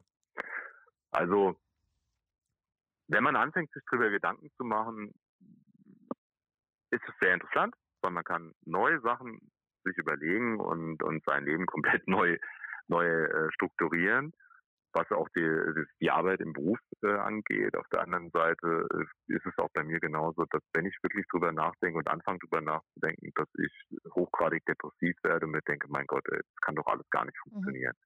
Mhm. Wenn man immer mit dem Hintergedanken, wenn man wirklich ehrlich drüber nachdenkt, mhm. Verstehe. Und wenn man ehrliche Gastronomie machen möchte. Ja. Ja, Martin, ich danke dir, dass du dir die Zeit für dieses Interview genommen hast und dass wir mal so einen Einblick bekommen haben, ähm, wie es ähm, in der Gastronomie aussieht. Ähm, war auch für mich sehr, ähm, ja, wie soll ich sagen, sehr, sehr erhellend, ja, das äh, nochmal zu sehen, denn äh, wenn man selber kein Gastronom ist, dann denkt man natürlich irgendwie, ja, irgendwie wird es schon für alle weitergehen und die finden schon alle tolle Konzepte, wie sie das überbrücken. Aber ähm, ich habe selber gemerkt in dem Gespräch, dass das eben viel, viel komplexer ist, als man sich das vorstellt.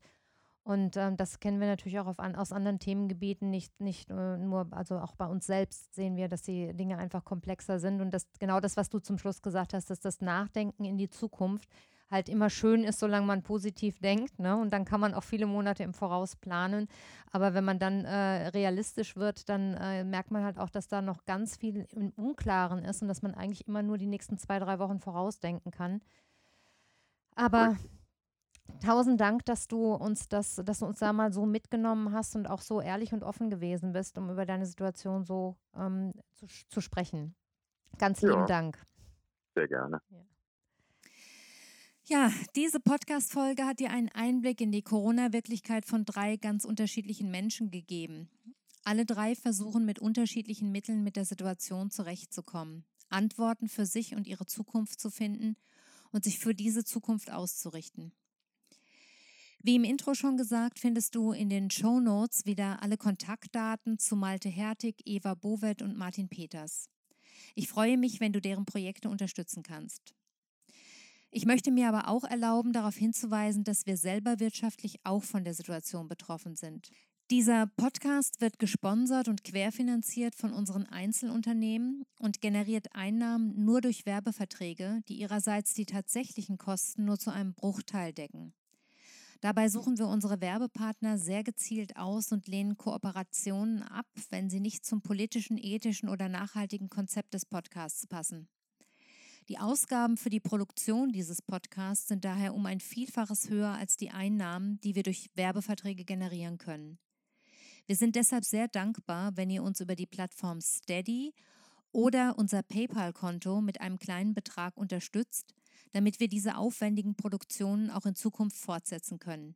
Die Links dazu findet ihr ebenfalls in den Show Notes.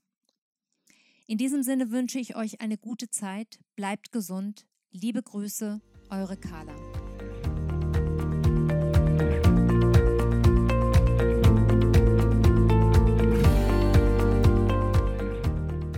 Das war eine neue Folge von Carlas Welt, der Podcast.